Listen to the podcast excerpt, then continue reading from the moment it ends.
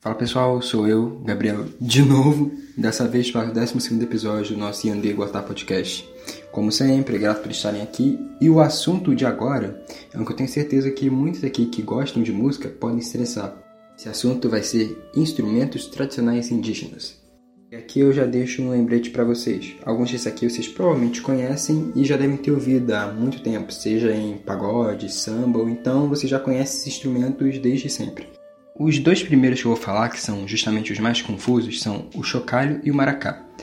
Em teoria, eles são iguais, mas existem tribos que chamam de chocalho e existem outras que têm maracá. Aí você fala, ah, mas existe uma regra? Sim e não.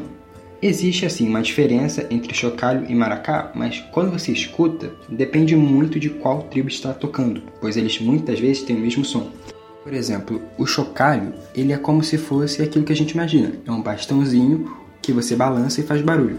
Só que a principal diferença é que o chocalho é aberto e o maracá é fechado. Como é que eu posso explicar?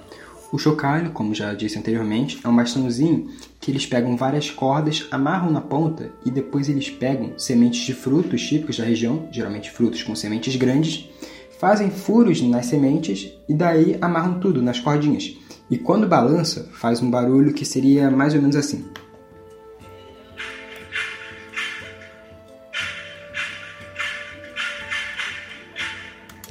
Já os maracás são tipo chocalhos, só que eles geralmente, as sementes que ficam balançando, elas ficam dentro de um invólucro de madeira, ou seja, você não vê as sementes batendo, você apenas balança e escuta o som. O som das maracas é como se fosse mais ou menos assim.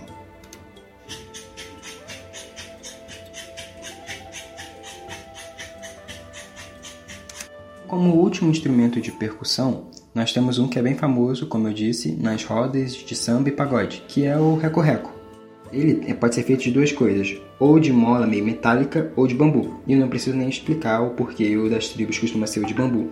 O recorreco é bem fácil de identificar e geralmente é assim. Saindo agora dos de percussão e entrando no sopro, existem dois principais, que são trombetas e flautas. Trombeta varia dependendo do material que ela é feito, mas a flauta indígena costuma ter um som mais ou menos característico desse tipo aqui.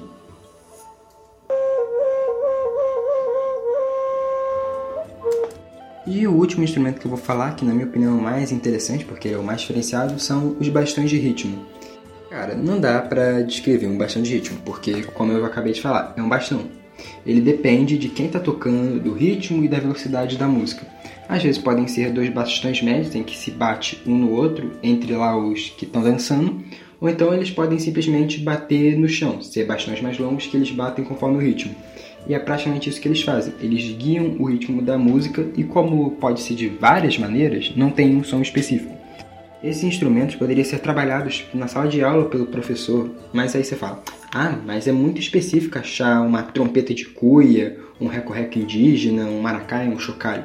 Aí você fala: não precisa ser só instrumentos indígenas, só de ser o mesmo tipo já poderia ser o suficiente o professor poderia trabalhar esses instrumentos na sala de aula sendo versões parecidas, não precisa ser especificamente as versões indígenas, mas só dos alunos conhecerem, eles poderiam fazer uma aula improvisada. Eles assim os, os alunos desenvolveriam sua percepção sonora, sua percepção sonora, sua expressão corporal. Cara, ia ser muito incrível uma aula dessa. Você poderia estimular a imaginação dos alunos. Bom, mas é com esse mini episódio agora que eu me despeço de vocês outra vez.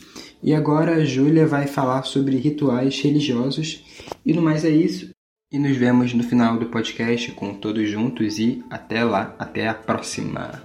Nos conhecerem, eles poderiam fazer uma aula improvisada. Eles assim os, os alunos desenvolveriam sua percepção sonora, sua percepção sonora, sua expressão corporal